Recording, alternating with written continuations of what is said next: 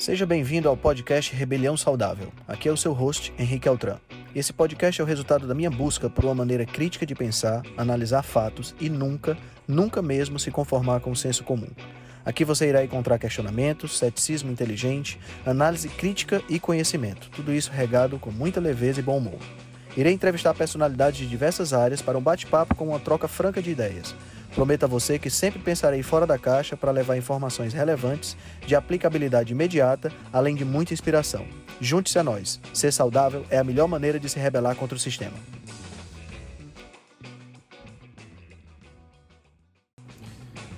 E aí, galera, sejam bem-vindos ao episódio número 48 do podcast Rebelião Saudável. Uh, hoje nós vamos entrevistar o Alessandro Medeiros. O Alessandro ele é um ultramaratonista e ultraman. Ele faz parte da elite dos, da elite dos atletas. Né? O Ultraman é uma versão assim encorpada do Ironman. A gente falou um pouquinho sobre isso. Acontece apenas na ilha de Kona, lá no Havaí. E para participar você tem que ter seu currículo de provas analisado, para você ter uma ideia. Isso é uma prova que é muito, muito seletiva e o Alessandro tirou 13º lugar entre 26 participantes no ano passado, 2019. Né? E o Alessandro ele recentemente fez 10 meias maratonas em 10 dias e no dia 7 de setembro desse ano ele vai fazer 50 anos e ele decidiu comemorar fazendo uma, uma coisa diferente. Ele vai correr 100 milhas, 160 quilômetros. Esse feito, né, essa, essa corrida por si só já é absolutamente extraordinário. Né? Muito poucos ultramaratonistas existem no mundo. Né? E muito poucos ainda como o Alessandro, né? com 50 anos de idade.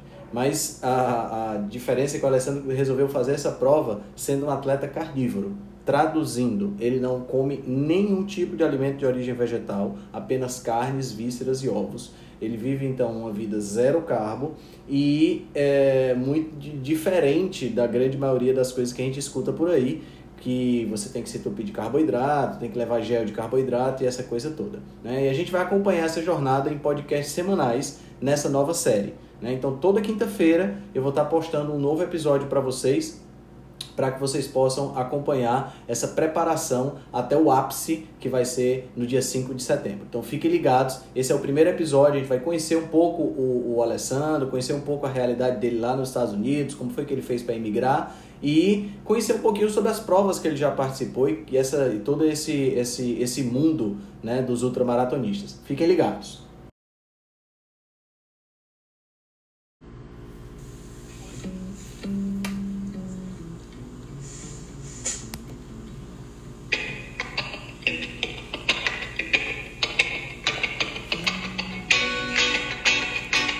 Boa noite.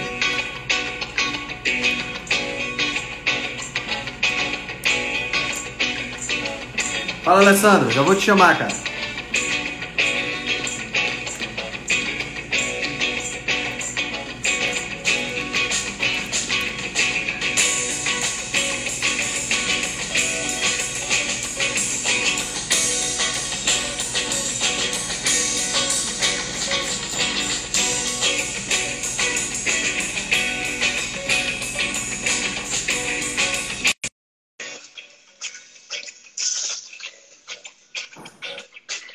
Fala, grande Alessandro. E aí, Grande Altran, tudo bom, meu amigo? Rapaz, você entrou na live, eu pensei que fosse o Bonovox, cara, com esses óculos. ele usa mais, acho que azul, né? Não, ele tem um dessa cor aí mesmo, mas é porque oh, acho yeah. que a armação é escura. E aí, cara, como é que estão as coisas por aí na Flórida? Tá sol aí, né? Sim, sim, a gente está no horário de verão e agora a tendência é 8, 9 horas. Tá, tá Tá solzinho ainda, tá quente, tá ótimo. Ah, tá bom demais. Ei, cara, e aí, como é que foi o seu dia? Foi tranquilo? Trabalho tranquilo. Bom? Tranquilo, Nossa. cara. Graças a Deus. Graças a Deus. Show Tudo de bola. E você? Bom, é, foi ótimo, foi ótimo.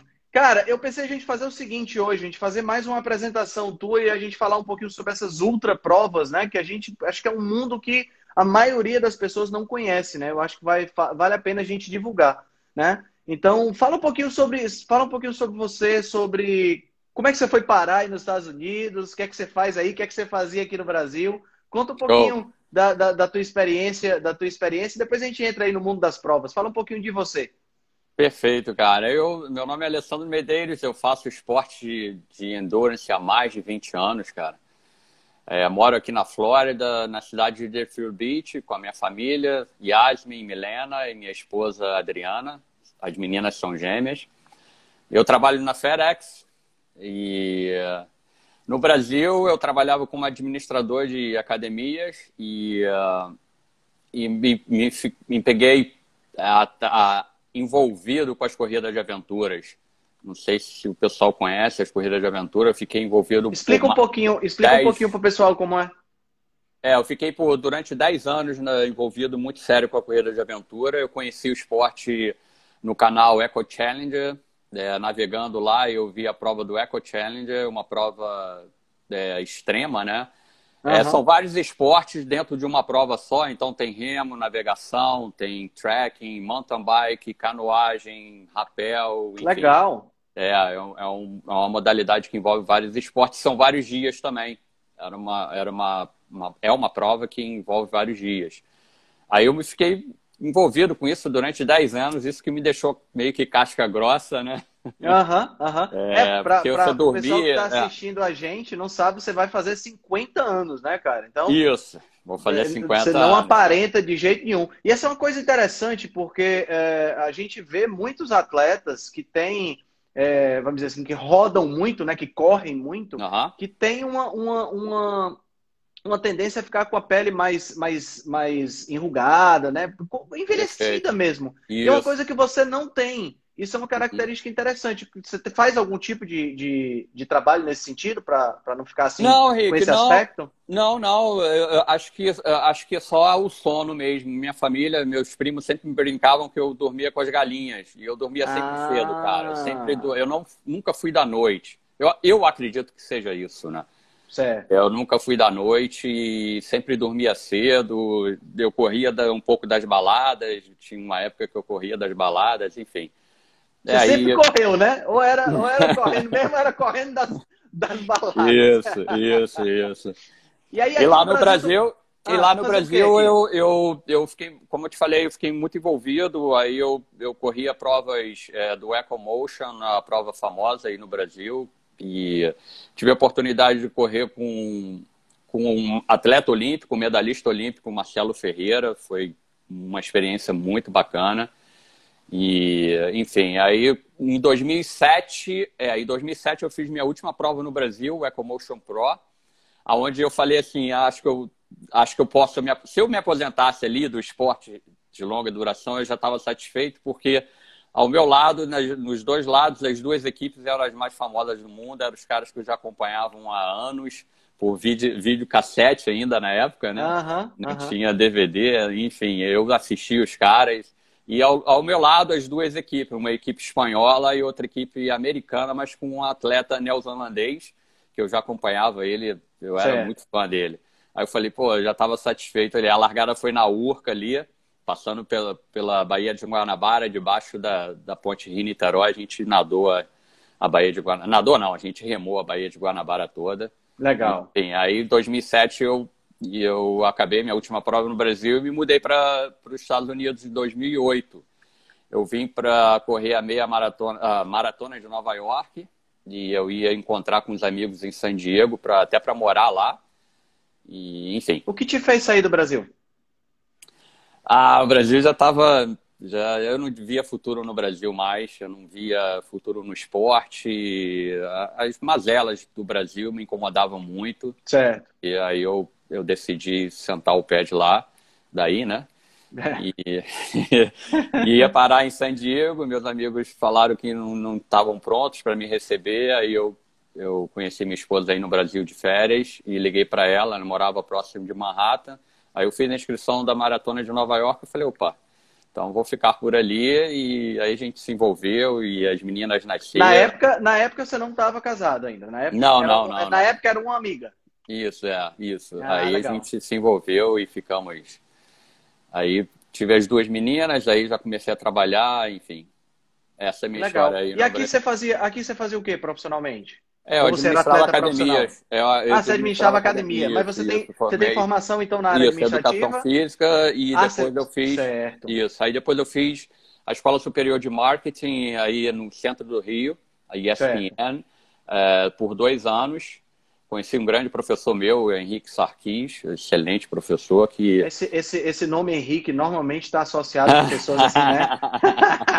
pode ser, cara, pode ser. Quem sabe, né? É, um grande professor. Ele, infelizmente ele faleceu, mas ele é um cara espetacular que, que me motivou bastante. Aí foi isso, basicamente resumindo um pouco a minha história aí no Brasil, foi isso. Tem minha família você... toda aí. Hoje você tá. Todo mundo mora aqui, seus pais? Todo mundo, você é. Tem, você tem irmãos? Tem irmãos que moram aí no Brasil, meus você pais. Você vem periodicamente por aqui? Sim, sim. Sempre, sempre agora, hoje em dia, eu sempre tento conciliar uma prova, que é o Ultraman Brasil, que existe certo. aí no Brasil, e junto eu aproveito e vejo a família. A última vez que eu estive, eu, eu fiz a Swim Run. Eu sou embaixador da prova aí no Brasil. Swim Run, não sei se vocês conhecem também, é uma prova de corrida por trilha e você entra no mar, nada sai da trilha, entra na trilha, sai, entra no mar, é natação corrida. É um esporte novo aí no mundo, né? Tem é, mais ou menos uns 15 anos. E eu fui convidado para ser embaixador da prova e eu fui correr lá a última vez que eu estive aí no Brasil.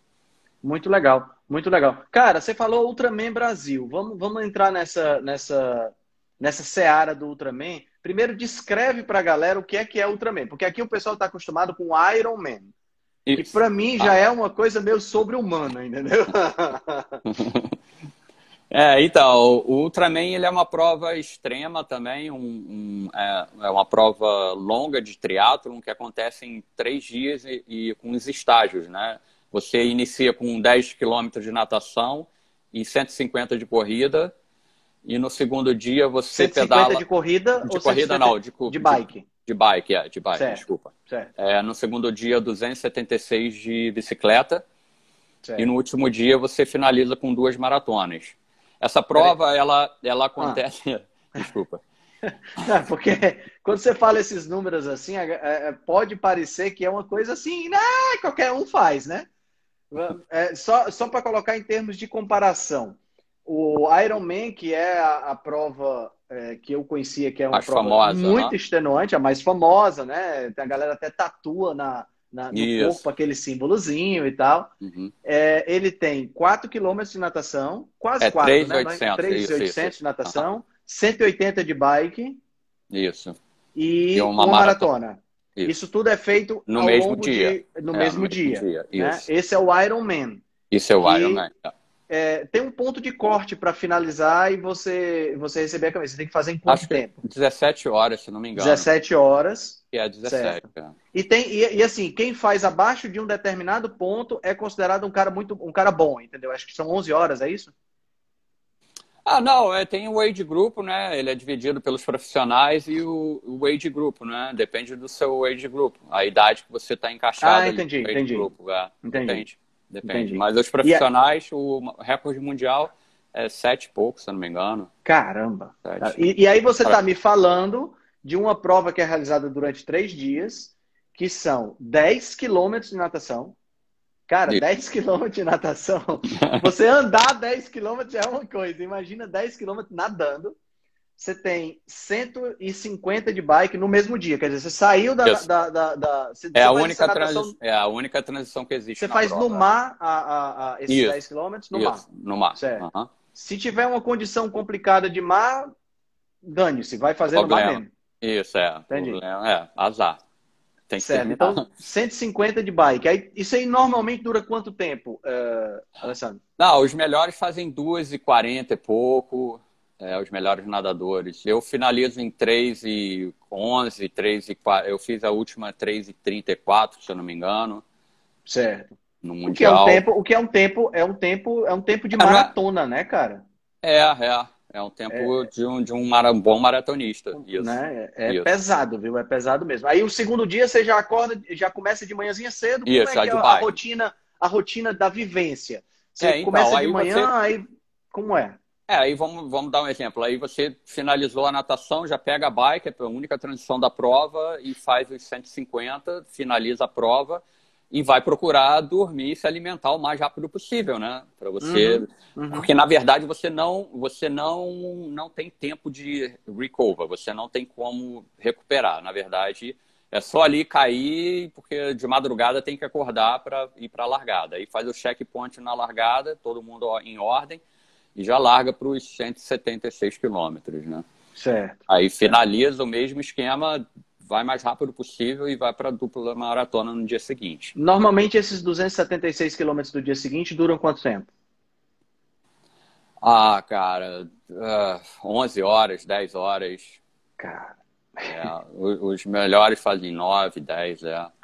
Então, então não é, não é, uma, não é uma, uma, uma pedalada simples, né? Em termos assim. Não, não. Dependendo do terreno, dependendo do local da prova, né? É, no, no, Brasil é duro, e no Mundial, lá no Havaí, é mais duro ainda, porque a gente sobe os vulcões, né?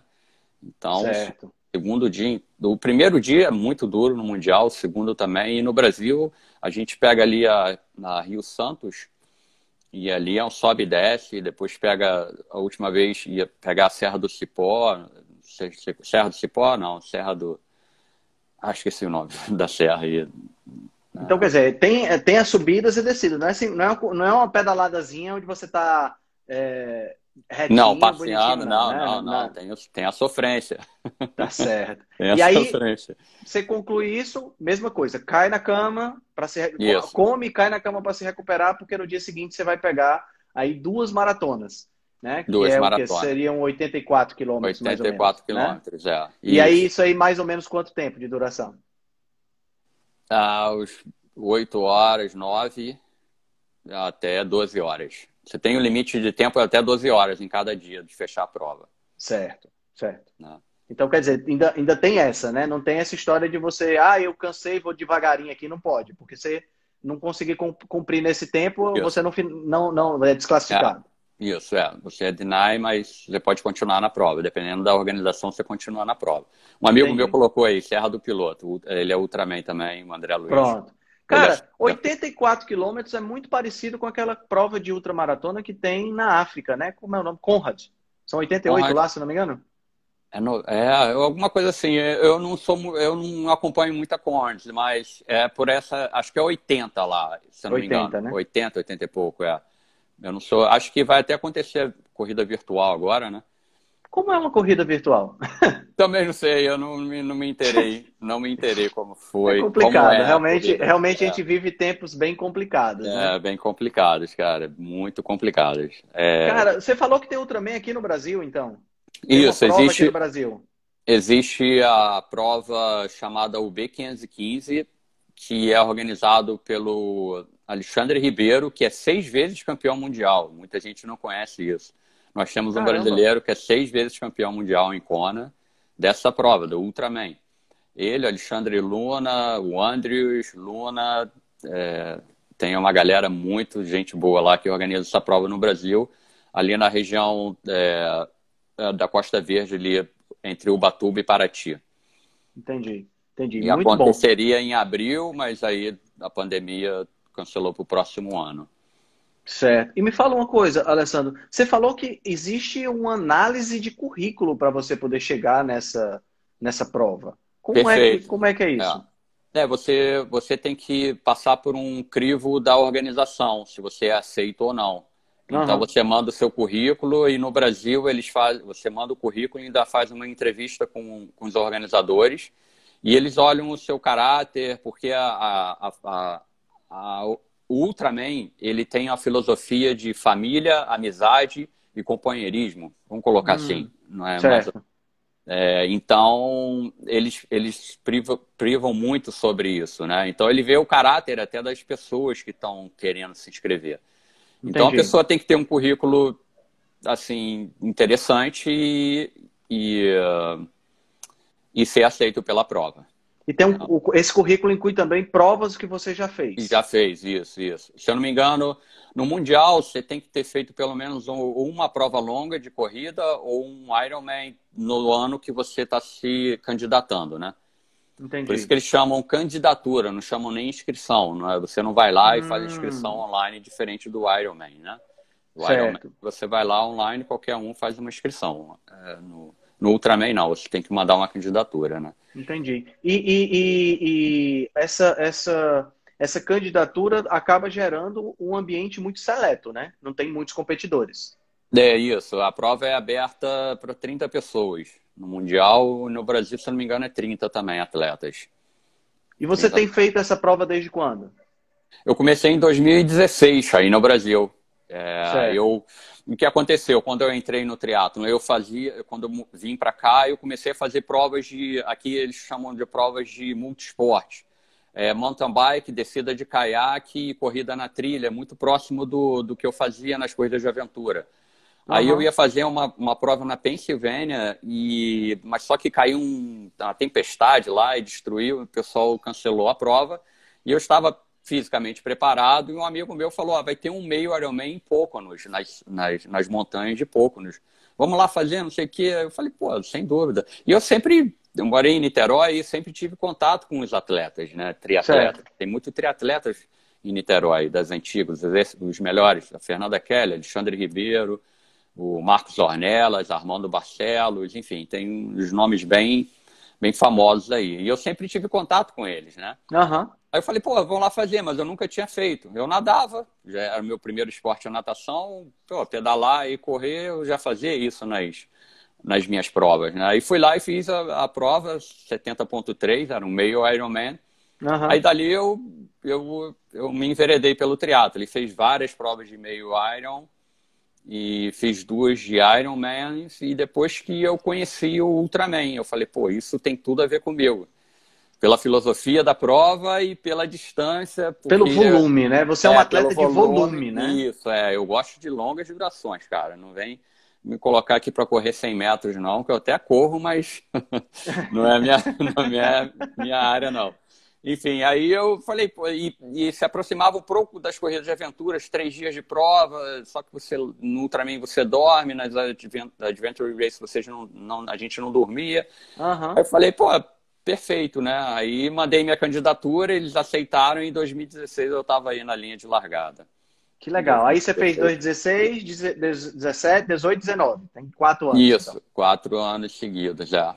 Sendo que em 2018 eu fiz dois anos. Eu fiz duas provas de Ultraman no mesmo ano. Caramba! Eu fiz, é, eu fiz aí no Brasil e depois eu fui minha primeiro ano no Mundial, em 2018. 2018, então, foi o primeiro ano no Mundial. No Mundial, isso, no, em Kona, no Havaí. Uhum. Fala um pouquinho dessa experiência de estar tá lá em Kona fazendo Ultraman, assim, com a galera que é a galera mais incrível que existe dentro dessa modalidade. É, a gente vê aí pela televisão o Iron, né, o Mundial de Ironman, que é na ilha, na ilha de uhum. Kona, aí você já vê aquelas, aquelas coisas imponentes, né, cara, aquele, aquelas lava fields, né, cara, é, aquele astral todo, mas só que quando você chega no Kona pro Iron, pro Ultraman, não tem aquele glamour todo do Ironman, né? Uhum, é. São poucos atletas e, enfim, mas a natureza tá lá, né? E no meu primeiro ano me assustei muito com o vento, né? Eu comecei a treinar lá. Hum. Aí do, dos lados somente lava e aquele vento pegando de frente de lado. Eu falei, Deus me livre, que coisa horrível isso. me assustou um pouco, sabe? É, e numa prova longa isso acaba influenciando, né? Ah, não, sem dúvida, sem dúvida. Mas está lá no meio da, dessa pessoal. E o, e o Mundial, ele é, ele é bem mais seleto ainda, porque a organização da prova é, ela é muito rígida em vários aspectos, né? Em vários aspectos. Então, só em estar lá na linha de largada com os caras dois anos já foi, um, foi, foi muito maravilhoso. Nadar naquele mar lá parece estar nadando no, no aquário, né? Uhum. E você vê os golfinhos do seu lado. Show, sensacional mesmo. A raia Jamanta, é impressionante. Legal. E depois você vê o, o land de lá, né? É maravilhoso aquilo lá. Aquela ilha é mágica é, mesmo. É, é, outro, é outro, é outro, em termos de paisagem, é Isso. Né, um negócio assim maravilhoso. Agora, Nossa, cara, fala. Não, sensacional, sensacional. Ah, o que eu ia te perguntar é o seguinte: como é que foi essa tua entrada nesse mundo low carb? Porque, pelo, pelo que eu imagino, é uma coisa bem. Você, como, como profissional de educação física, devia ter aquela formação tradicional, clássica, de que tem que ter carboidrato, se não botar carboidrato não corre, bate no muro, não tem uma expressão dessa, né? É, do, do, do, hit the wall. É, hit the né? wall, então, 30 quilômetros da maratona. 30 quilômetros, a maratona uhum. e tal. Como foi essa, essa primeiro, como você conheceu essa, essa ideia e depois, como foi essa transição? Como, pra ti, como foi essa, esse, esse, essa mudança? Porque é uma mudança, não deixa de ser uma mudança radical, né? Então, como, eu, como eu acho, acho, que eu até falei com você durante a semana aí, eu ouvi a, a sua live com o Marcelo Cardoso, o doutor. Uhum. É a mesma coisa, cara. É a mesma coisa, assim. A, a primeira, a negação, né? E certo. ele explica muito direito isso. Ele foi fantástico essa live aí, recomendo todo mundo a ouvir aí o podcast. Mas enfim, eu, 20 anos na pegada high carb, né? Comer, principalmente nas corridas de aventura, o que vinha na frente traçava, miojo cru, é, pão com manteiga, enfim, essas babo... macarrão, aquela tranqueira toda, carbo, carbo, carboidrato a, a cada tantos minutos. Até em 2018 eu ainda fui para o Mundial de Ultraman em high carb. Em high certo. carb. É, enfim, mas só que em 2016, quando eu vi uma foto minha é, do Ultraman Brasil, eu me incomodei. Eu tava com uma protuberância abdominal um pouco. Eu falei, porra, mas treinei tanto, velho. Como é que pode eu estar tá ainda. Como é possível? Como né? é possível, cara? E eu, e eu morava em Jersey ainda e, e treinava lá na neve, cara. Aquilo, o esforço era muito maior. Eu uhum. ia pedalar, ia correr na neve, não tinha tempo ruim comigo lá, sabe?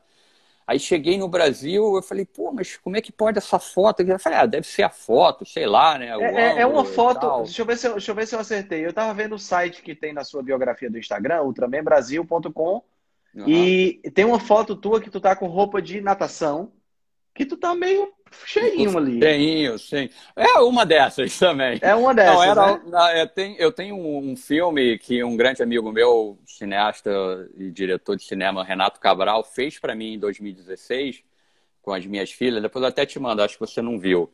E ele tá do meu lado me filmando. E, eu, e o cara da organização da prova, a fotógrafa, se não me engano, a Sandra Guedes, tirou essa foto, né?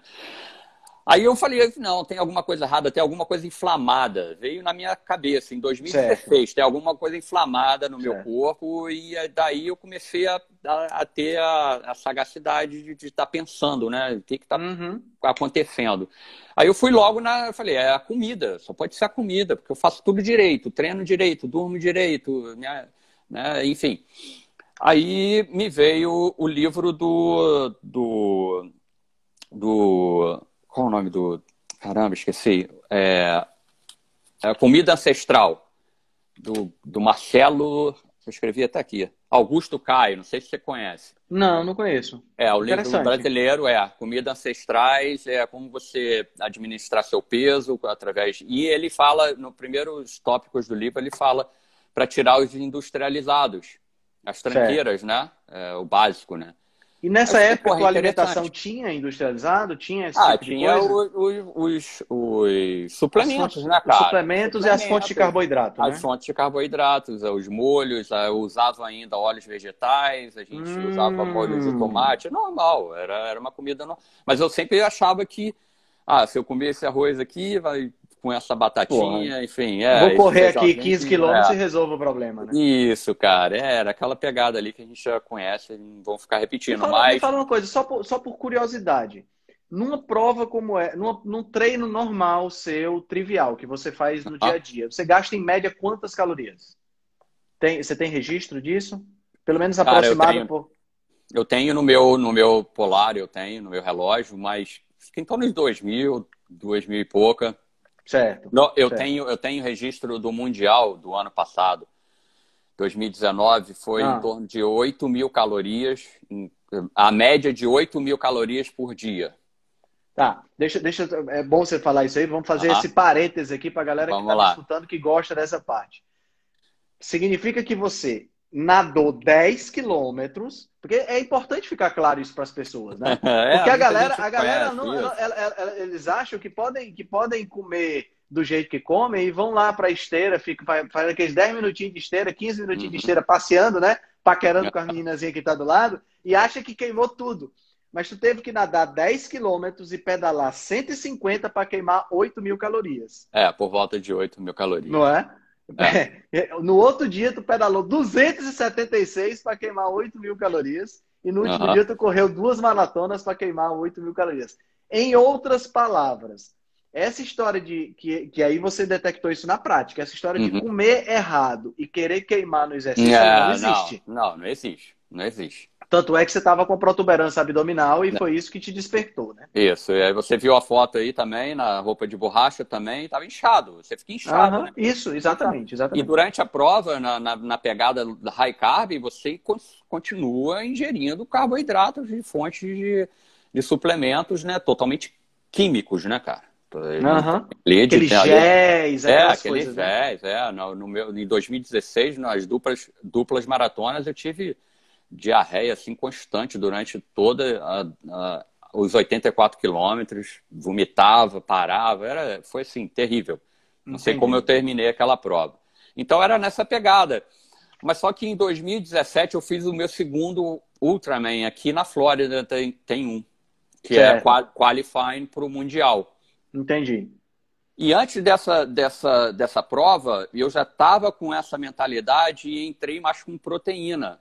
E já estava no, na, nos treinos de, de, de específicos.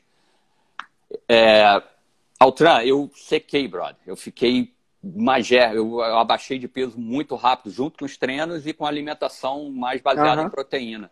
Eu falei, cê, tá só tirou, só, só, Você só tirou o carboidrato? Ou diminuiu? É, não, diminuí bastante o carboidrato. Certo. Não tirei ele certo. totalmente, não. Eu diminuí certo. bastante. Tanto que no, nessa prova, no meio da prova, eu comi um, um, um Burger King grandão. Ainda tava com a cabeça ainda lá. Ainda tava a cabeça essa, lá Essa atrás. transição afetou muito a tua performance? Não, nem tanto, nem tanto nem tanto. Porque eu acho que eu já fui tirando devagarzinho, sabe? Entendi. você não, fez, você não fez um corte Não, abrupto, não, né? não, não. É, eu fui tirando devagarzinho, como eu falei é. nas outras lives, e foi, foi por aí.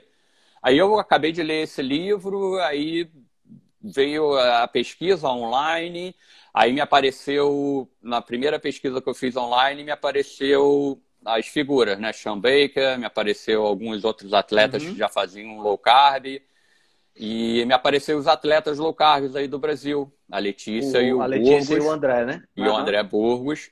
Letícia está aqui assistindo a gente. É, ela tá aí, ela não perde. Enfim, aí eu, eu entrei, eu comecei a ver e aí logo em seguida veio a live do Solto, né?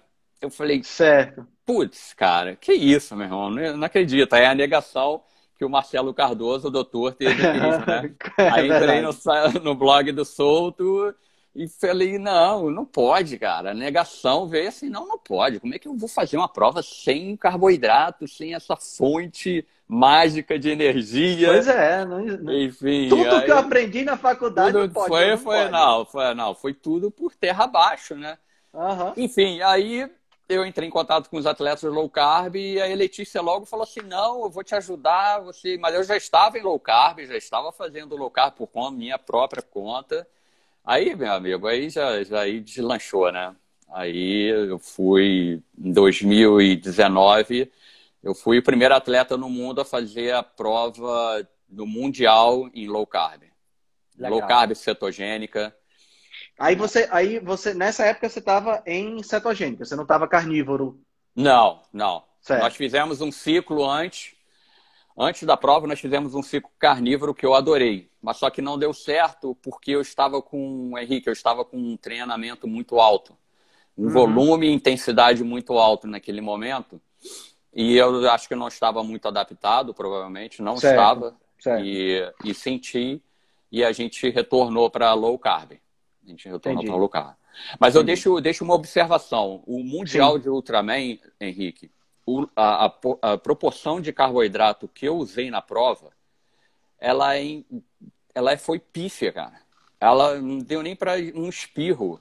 Pelo volume, pela Comparado prova. com as outras pessoas que estavam correndo Isso. lá. É, lá eu comi a batata doce com, com carne moída, que eu fiz um gel, um gel para mim. Depois o pessoal botou até um um apelido de Carbogel, que ficou famoso aí no Brasil. Era sal, carne moída dentro de um saco de ziploc, torresmo, ovo cozido e, e, dois suplementos. A Vespa, que eu sou patrocinado por eles, e um suplemento de, é, endógeno de cetonas, certo. BHB. BHB. BHB, beta-hidroxibutirato. Isso. Mas, assim, Nada. Eu conversei com a doutora Janaína, a Letícia também reforçou isso. Foi nada. Você praticamente foi incetogênico. Né? Você estava me falando, você me falou ontem quando a gente conversou que a, a, a, teve uma, uma, uma, prova que uma prova antes de você entrar na, na, na low carb que você não, não tinha onde carregar tanta coisa de, de, de, gel que você levava de carboidrato que você tinha que levar. Não, esse foi um treino em Jersey que era, se eu não me engano, oito ou nove horas de treino e estava nevando e muitos estabelecimentos lá no norte, acho que você sabe, quando neva um pouco mais, eles, eles fecham, né? Eles, uhum, um pouco uhum. eles vão e fecham. Aí eu falei, tem que levar tudo aqui. Aí eu fui igual um camelo, né, cara? Eu não tinha onde colocar. Cheio de pendura e calha. Cheio de garrafinha, onde colocar, enfim. Tinha o casaco e tinha dentro do casaco, foi coisa Hoje, também. hoje essa prova seria muito mais tranquila para você. Não, sem dúvida nenhuma. Sem dúvida nenhuma. Legal, legal demais. Cara, me fala um pouquinho, me fala um pouquinho o seguinte, a, a, a essa, essa, essa, essa transição então para carnívoro, o que é que te motivou nesse, nesse processo? Porque você, então, vinha, você vinha high carb, low carb, cetogênica, aí você disse, porra, carnívoro. O que é que, que, é que, que, é que bateu assim o, o a motivação para isso? É, primeiro foi, foi estudando mais, né? Aí eu conheci certo. a Jade, também uhum. me mandou o livro dela aqui agora. Ah, legal. é, recebi aqui o livro dela. Obrigado, Jade. Ela é, vendo a Jade, vendo. Aí, aí você se aprofunda, né, o Henrique? E para mim também a carnívora era coisa assim de outro mundo. Eu falei, não, não vou fazer isso nunca. Mas só que eu tive esse gosto antes do Mundial, algumas semanas antes, uhum. e eu gostei pela praticidade e eu continuei forte, assim, mas só que não encaixou naquele momento para mim. Aí, quando entrou a pandemia e foi cancelada de todas as provas que eu ia fazer, eu entrei em contato com a Letícia e falei, Letícia, vamos voltar para a carnívora? Eu quero fazer a carnívora para a gente, já que não tem prova. Ela, não, perfeito, pode entrar na carnívora. Enfim, aí eu entrei na carnívora, mas só que você vai ficando forte na carnívora, né, cara? Ah, é isso aí. Você Porra, fica. Você cara, vai... é, é outro. É é outro, outro vida, nível. Viu, eu achava vida. que a cetogênica era, já era o top. Eu até falei com a, com a Letícia, falei, Letícia, acho que eu nunca mais vou sair da cetose. Eu quero ficar aqui nesse, nesse, nesse mundo aqui. Aí veio o mundo da, da carnívora que eu, caramba, brother, eu, bro, Henrique, eu, eu fiquei muito bem, cara. Eu estou muito bem. Eu fiquei não, eu ainda estou uhum. fazendo a carnívora. É, você fez, mês passado foi que você fez 10 dias, 10 meias maratonas, né? Isso. Aí o que, que aconteceu? Eu, eu vou, fui para carnívora, falei, pô, vamos ver como é que o meu corpo funciona. Aí entrou uhum. o lance do Biohacker, que eu já tinha ouvido o podcast seu e do Dr. João Vitor também. Já. Esse óculos eu comprei antes por um outro motivo, para ler. Eu sabia que interferia na na produção de melatonina, enfim. Aí já foi linkando uma coisa na outra. Eu falei, não, vou experimentar agora isso numa, num desafio, num desafio para mim ver como é que o meu corpo funciona. Aí eu bolei as 10 meias maratonas em 10 dias seguidos. Então corri de madrugada 10 meias maratonas só na carnívora, sem suplemento e sem água. Sem água também, eu não levei nem então, água. Nem água tu levou? Nem água eu levei, nem água eu levei. Fiquei em média de 1,47, 1,45 de média em cada meia maratona. Até a última meia maratona não tive perda de energia nenhuma, nenhuma, muito pouco incômodo muscular em todos os dias. Eu achei que no terceiro, quarto dia eu ia sentir alguma coisa. Uhum. Mas, Henrique, nada, zerado, cara. Zerado, zerado. Falei, Esses 10 dias tu chegou aí pro trabalho? É interessante isso, né? Eu quero deixar bem claro que o meu trabalho é dirigindo um truck da FedEx e por volta de 120 paradas, é um entra e sai. No, é. no, no, calor da Flórida de 45 graus, eu, eu media pouco com o termômetro. Na minha cabine estava dando 45 graus. Sério, cara? Putz, é, tá muito quente. Muito quente. Lá atrás eu nem sei na onde ficam as caixas, deve estar 50 para cima, que é lá então que não tem ventilação nenhuma. Enfim, eu ia para o trabalho normal, voltava para casa e se tivesse treino eu iria fazer o treino. E eu não queria parar nessas 10, mas eu falei: não, vou parar nas 10. A proposta é a gente analisar isso. Aí tiramos exames sanguíneos, como você viu, alguns parâmetros médicos, enfim. Uhum. Aí eu falei, pô, acho que é meu mundo, né? Conversando Legal. com a Jade também, conversando muito com a Jade, pesquisando. O Sean Baker, eu mandei uma mensagem para o Sean Baker, ele me respondeu que ele vai estar dentro do projeto das 100 milhas, foi uma notícia maravilhosa. Legal. Pronto, agora me fala um pouquinho desse, desse, desse presente de aniversário, né? É... Como é que é essas 100 milhas 50 anos e 100 milhas. Como é que, como é que foi essa ideia? Como é que surgiu essa então, ideia? Então, cara, eu, eu, eu sempre eu não gosto de ficar na zona de conforto, como você já viu, há mais de 20 anos aí procurando encrenca, né? Pra me, uhum. me meter, né? Diminui um pouco pelo nascimento das minhas filhas, né? Porque você fica um pouco mais cabreiro, mas uhum. sempre se mantendo em encrenca. Eu falei, não, então vou fazer 50 anos, carnívora, vamos fazer 100 milhas. Era uma prova que eu ia fazer logo depois do, do Ultraman, que foi cancelado no Brasil. É uma prova que sai daqui de Key West, que você conhece, e vai até Key Largo. É, não, começa em Key Largo e vai até Key West. Certo. Você sai da milha 100 e vai na milha 0. Entendi. Eu vou fazer Entendi. ela toda em carnívora. Vou sair daqui na sexta-feira, no 4 de setembro, e, e pretendo finalizá-la em 18, 19 horas, só na carnívora, sem. Acho que a gente vai entrar com BHB e Você ainda está fazendo esse planejamento, né? Isso, é. Já entramos já com caldo de ossos, já após os meus treinos da manhã. Aqui a gente já está entrando. Eu faço todos os treinos em jejum e depois eu entro com caldo de ossos e, vou, e entramos agora com BHB. Legal. Fazer todo esse teste. Vamos correr. Então quer dizer que todos os teus treinos pela manhã tu faz em jejum? Todos eles. Desde, desde quando eu entrei na low carb. Pode ser intervalado, treino longo, doesn't matter. No, no, bike, natação, é tudo socando a bota só na, no jejum. Legal, legal. As é, pessoas podem estar pensando aí, né, Henrique? Eu, eu acho que virou Ultra, Ultraman, não, agora virou Superman, cara. Não, mas não é. Só sentindo, só sentindo, só fazendo, né? Não tem é, como. Cara, é, é, é, é, isso aí, é isso aí. Eu, eu, eu eu encontrei a, a low carb em 2017, ah. cetogênica 2018, e no ano passado eu comecei uma dieta carnívora.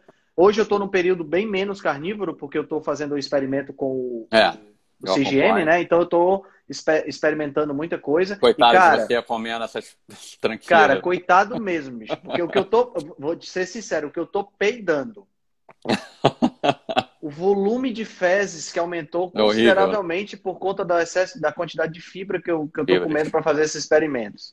Empachamento. Cara, eu não sei. Eu não faço, não, Brian.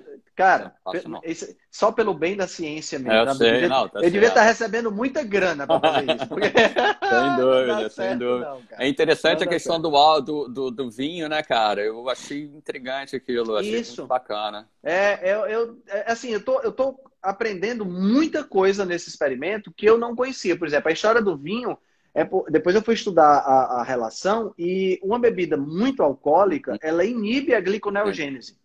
Porque ela, ela é, uhum. é, o, o, o, álcool, ele tem, ele, por ser uma toxina, o corpo tem que metabolizar o álcool primeiro. E nessa metabolização, ele acaba tirando recursos que são necessários da gliconeogênese uhum. e acaba faltando. Então a gliconeogênese é desligada. E aí, como você, como o fígado, ele é o produtor principal de glicose, a glicose é, cai no sangue. Entendeu?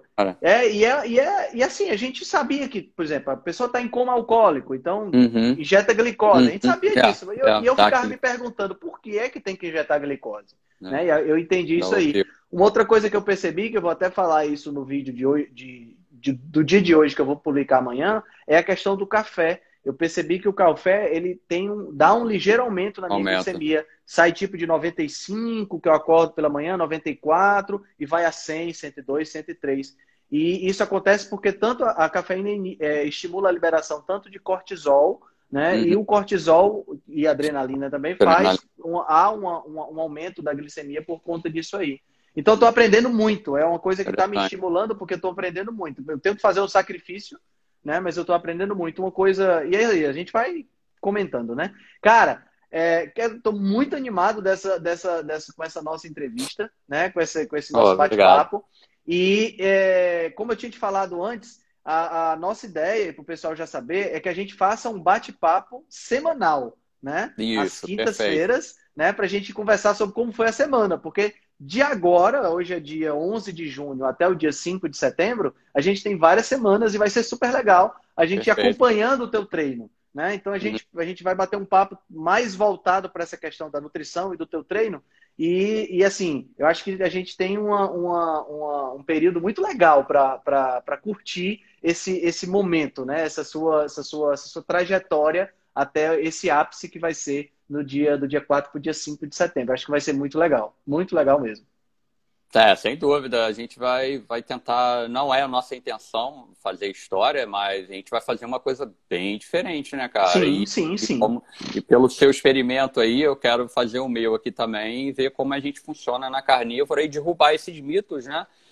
Que quando você está adaptado, um atleta adaptado, ele pode você pode fazer um grande link, você é um grande conhecedor da nossa evolução, né? Como é que a gente consegue correr umas 100 milhas, se eu conseguir correr essas 100 milhas, sem uso de carboidrato, como nossos ancestrais corriam três, quatro Exato. dias atrás de uma presa, né? E, e comia o que, que, tinha ali na frente, né? Tem um livro nada, muito né? bom, cara. Não sei se você já ouviu falar desse livro. O nome do livro chama Nascidos para Correr. Não, tenho, tenho ele. Você tem, né? Que é, é do Douglas ah, McDougall. Uhum. E, é, na época Perfeito. que eu corria, eu cheguei, eu cheguei a correr uma época, mas ah, eu não legal. tenho fenótipo, eu não tenho fenótipo de corredor, sabe? As minhas pernas são um pouco grossas e eu uhum. gosto de pegar, eu gosto de pegar peso. Na época, eu estava correndo um pouquinho e eu estava sentindo uma. Mas assim, nada comparado com o que você faz. Eu corria uhum. 5 km por dia e no final de semana eu corria 10, 12. Né? Uhum. Uhum. Mas assim, é, eu sentia um pouco o joelho, principalmente o joelho direito e eu comecei a comprar livros sobre corrida para uhum. conhecer um pouco mais, né? Cheguei na, nos trabalhos do James Fix da década de 70, né? Kenneth Cooper, essa galera, uhum. essa galera das antigas. E aí cheguei no livro do, do, do, do Douglas McDougall, que é O Nascidos para Correr. Esse e aí é eu disse, caramba, lendo esse livro, eu fiquei. Eh, porque o livro é interessante porque ele é um jornalista esportivo, ele não é um profissional dessa área, né? E, e ele, ele tinha problemas de lesão no uhum. joelho e quadril. Uhum. E todo médico que ele ia dizia que ele não tinha nascido para correr. E ele amava, ama, ama correr. Uhum. Ficou, como é que pode? É, esse livro e é aí, mais. Aí, aí é muito, muito interessante, cara, porque é, é, eu vejo que você está fazendo muito parecido com o que ele está fazendo. Você tá, a, a, a, ele fez em relação à corrida descalço. Ele descobriu Isso, várias é. coisas relacionadas à corrida descalço. Os Tarahumaras no México, uhum. Né, e várias outras tribos, e descobriu também ah, os trabalhos do Dr. Lieberman, da, da, da que, com, a, com, a, esteira, mostrando que há um impacto diferente, impacto. um impacto uhum. transiente quando você corre com tênis e tal. Uhum. E, e ele, ele, no livro, ele entrevista um cara que vive com uma aldeia de caçadores-coletores, e os caras caçam matando a presa de cansaço. Cansaço, né? então, quer dizer, é, nós é. nascemos realmente para correr, o ser humano nasceu para correr. Né? Isso. aí não, não, eu não tenho dúvida em relação a isso aí. E, e, e você está mostrando isso e está mostrando que não só que nós nascemos para correr, mas que a gente, quando corria, a gente corria em jejum, a gente corria é. com muito pouca comida, porque eu tinha que caçar. Eu acordei de manhã, eu não tenho como conservar o bicho.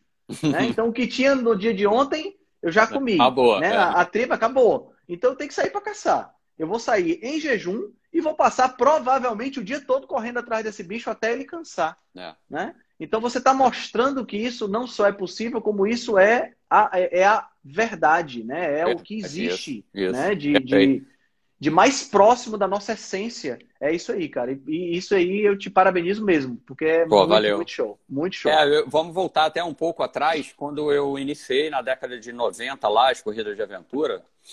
É, eu aconteceu um grande, uma coisa muito interessante comigo. Eu saí para um treino sozinho, correndo, e eu, eu, entrei no estado de fluxo, né? O floor, né? Que a gente chama, né? Ah. Flow, né? O flow. Mas só que na época ninguém, ninguém sabia o que, que era isso. Eu lembro que eu comecei a correr, eu saí de Piratininga, Niterói, fui até numa outra cidade chamada Maricá. Eu corri, cara, eu corri muito tempo, muito tempo. Mas só que eu não me peguei que eu estava tão longe da minha casa pareceu que, que eu saí do meu corpo, né? Entendi. E an anos depois, se eu não me engano, dois anos depois, eu li numa revista um espanhol relatando isso, né? E hoje eu tomo até a liberdade de, de mostrar, né? Esse livro aqui fala muito sobre ele, os Super-Humanos. Pessoal, se vocês conhecem. Legal. Ele conta a história, ele conta a história de vários atletas que atingiram esse estado de fluxo Então, quando eu estou correndo, eu estou fazendo meu, meus esportes hoje de longa duração, parece em alguns momentos, Henrique, que eu saio do meu. Eu não estou ali, cara. É impressionante. Isso eu acho que os nossos ancestrais tinham também. Sim, eu acredito sim. muito que eles, eles se, se privavam de pensamentos, outros pensamentos e, e entravam Era no uma fluxo, questão de né? foco, né? Uma foco, questão de foco fluxo, muito grande, isso, é? Isso, isso, isso. É muito interessante, cara. E isso me despertou muito para as longas, longas distâncias, quando eu comecei na corrida de aventura. Eu, eu amo a longa duração. Amo, muito, amo. muito, muito legal. Cara, nós estamos chegando no final. A gente volta aqui na quinta-feira, então a gente não vai Perfeito. esgotar. A gente vai ter muita conversa oh, yeah. ainda até o dia 5 de setembro, né? E eu queria que você deixasse aí uma mensagem final para o pessoal, para o pessoal voltar na quinta-feira, retornar, sabendo que a gente vai estar aqui toda quinta conversando sobre a semana, né? Para você falar um pouquinho como é que está o treino, como é que está a alimentação. Conta aí, faz, dá uma mensagem aí para o pessoal. É, então, uma oportunidade única, quando o Henrique comentou comigo, ah, vamos fazer uma série de, de lives é, contando isso daí. É, a, a, principal mensagem que a gente está passando que existe Matrix. existe no mundo Matrix. Você tem que sair do mundo Matrix, né? do mundo que te mandam você consumir vários produtos. Estou falando isso do, do atleta, do, do esporte. Né? Mandam consumir vários produtos industrializados, essa tranqueira, essa bruxaria, como diz o André Burgos também. É. Essa bruxaria toda. Você pode comer comida de verdade e ter uma performance é, razoável, até excelente, e, e, pegar pódio. É uma oportunidade única para a gente acompanhar uma. uma eu, eu não sou o melhor atleta do mundo, e, mas eu tenho conhecimento e disposição para a gente fazer uma coisa inédita e, e, agradeço muito você pelo convite. E a toda semana a gente vai estar registrando isso daí e fazendo um. Depois no final, a gente vai lançar uma coisa muito bacana aí. Vai, vai ser, um, vai, vai ser um material muito legal. Vai e ser muito legal. Certeza que, eu tenho certeza que vai contagiar muita gente, não, pela, não pela, pelo esporte que você pratica, que eu sei que não é para todo mundo, né? Uhum. Porque é realmente uma coisa que tem que ter paixão e tem que ter, tem que ter muita resistência mesmo. Mas pelo esporte, de uma maneira geral, e pela, pelo estilo de vida, né, cara? Pelo estilo Isso. de vida de você, de você procurar comida de verdade, de você vencer esse ciclo que você falou muito bem, que é o ciclo do, do adoecimento, né, da uhum. doença, é, uhum. estimulada pela, pela, pela indústria dos ultraprocessados e que gera a escravidão da indústria farmacêutica, né? Então acho que se a gente Não. conseguir bloquear isso aí, você é prova de que isso é possível, né? E é possível independente das condições. É possível se você é um cara que gosta de puxar ferro, como é o meu caso, e é possível isso, um cara que vai um. correr, ah. que corre nada e pedala muito também. Então eu acho que é isso aí. Cara, muito, muito obrigado pelo teu tempo. Vamos manter nada, contato durante essa semana, vamos fazer Beleza. todos os registros. Quinta-feira que vem nós estamos juntos aqui no nosso hashtag Carnivore 100 Miles. Pra... Vamos usar essa hashtag agora em todo canto. Vamos, vamos né? embora. Vai ser super legal. Valeu Vai demais, ter. cara. Um abraço, um abraço, bem grande. Henrique, Boa noite um prazer. Valeu, Valeu. Aloha. Tchau, tchau. Cara, muito show, muito show de bola.